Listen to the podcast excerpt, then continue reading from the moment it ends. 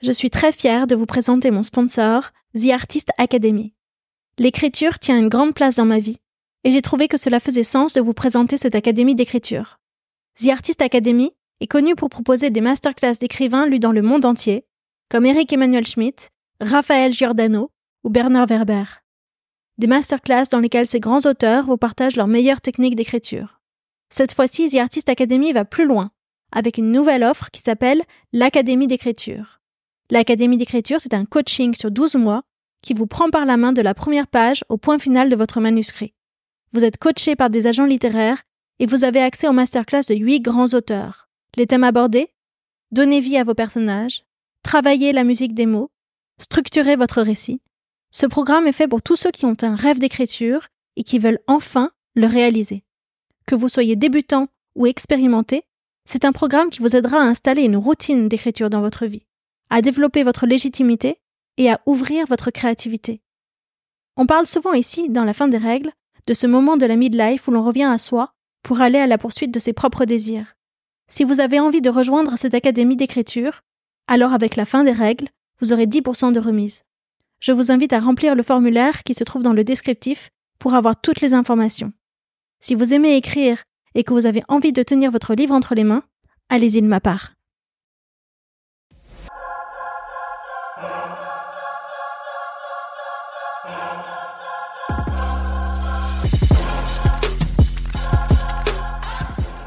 La fin des règles dans la vie d'une femme, c'est la ménopause.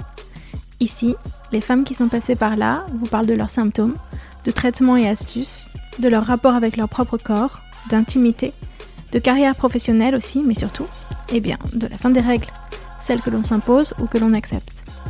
En les écoutant, vous trouverez, je l'espère, les bonnes infos pour traverser cette période encore trop taboue. Et puis surtout, j'espère que vous prendrez un shot de confiance et de bonne énergie. Je m'appelle Odayo et j'ai 44 ans. Allez, venez.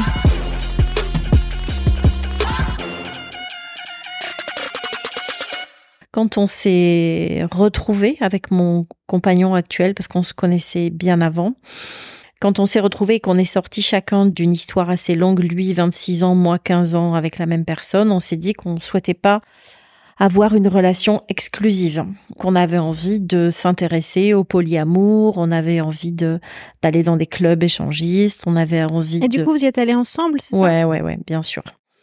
Et on a fait tout un tas d'expériences. On a fait des cafés polis, on a fait du tantrisme. Enfin, on, a, on était très curieux. On avait envie d'explorer pour savoir comment répondre à, à, tout ça. Bon, on a fait chacun nos expériences. C'était euh, extrêmement fort. Ça a mis beaucoup de désir dans notre couple parce que c'était des sujets dont on parlait beaucoup. On avait une sorte de contrat entre nous. Notre couple est un couple socle. On cherche pas des histoires d'amour à l'extérieur. On cherche des rencontres qui soient pas forcément des rencontres d'un soir, mais qui soient pas non plus des rencontres dans lesquelles on va investir notre vie. Et donc, tous les deux, on était au courant de qui on rencontrait et on mettait au courant les personnes qu'on rencontrait sur cet état de, des lieux, si tu veux. C'est-à-dire enfin, mardi soir, tu vois un gars à 19h, tu envoies un texto à ton compagnon pour leur dire je suis là, euh, je rentrerai vers 23h, je suis à adresse. Non, jamais pas niveau-là. Pas du tout. Je rencontre quelqu'un qui me plaît et à qui je plais, j'en parle à mon compagnon. Et donc là, on rentre dans des soirées nombreuses d'échanges. Et c'est une fois, en tout cas nous, c'était comme ça qu'on ouais. fonctionnait. Une fois qu'on était d'accord l'un et l'autre, qu'on pouvait avoir cette rencontre, alors la rencontre avait lieu.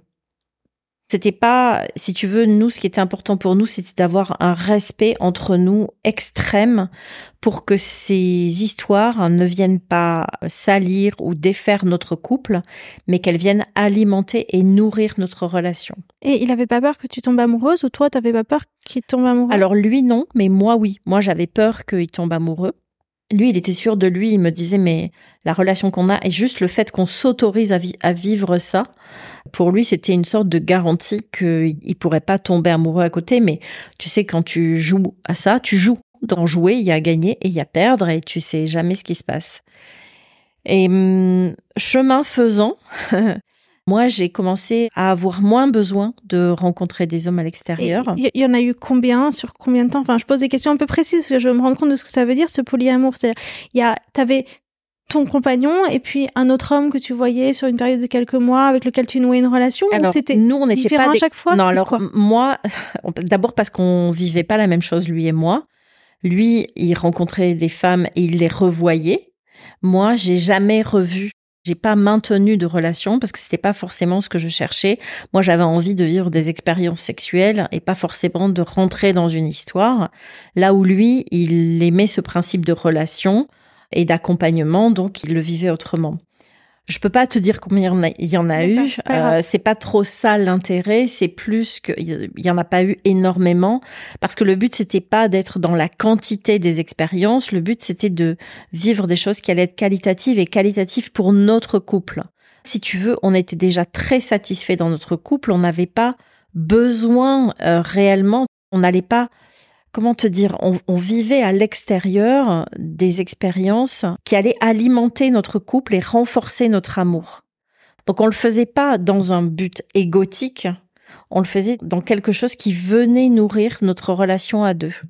Et donc ça, je pense, et c'est pour ça que je te parle d'amour, c'est qu'au final, ce qu'on venait nourrir, c'était l'amour entre nous, plus qu'un désir égotique ou une sexualité égotique à l'extérieur.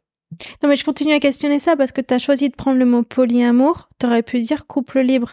Et pour moi, c'est pas tout à fait pareil. Ce que tu décris, c'est plutôt couple libre que polyamour en vérité. Alors, si tu veux, je, te parle du polyamour parce que c'est comme ça qu'on est rentré dans ces sujets-là. Et très vite, on s'est dit, tu as raison, on s'est dit, nous, on n'est pas un couple de polyamour.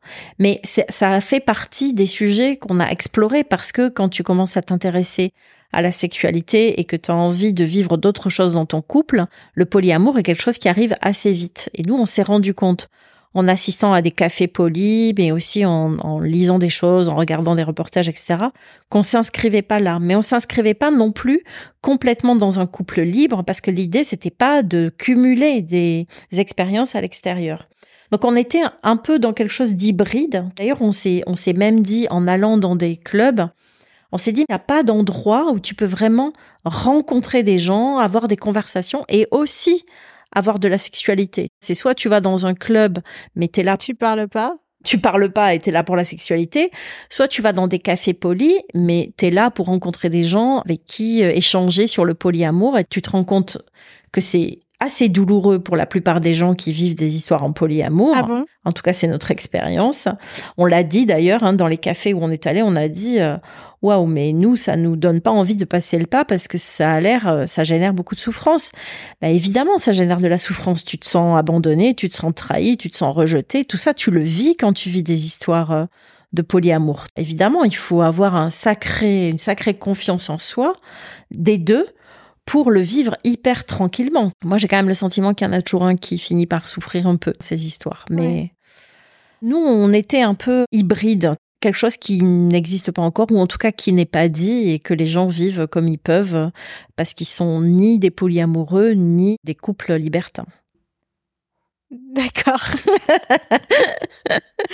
Alors, donc, tu dis que ça a renforcé ton désir sexuel, tout ça, ce que tu décris là, le fait de t'ouvrir à, des hommes différents sur mm. une période de temps sur laquelle ton compagnon qui était le socle.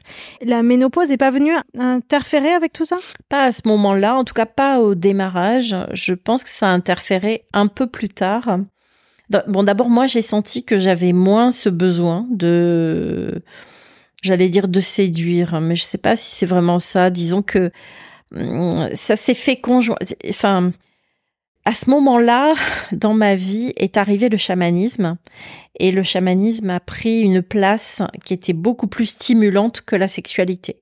Parce que le chamanisme, il intègre également beaucoup le corps. On parle de trans, on parle. Exactement. C'est physique, hein, Exactement. Comme expérience. Exactement.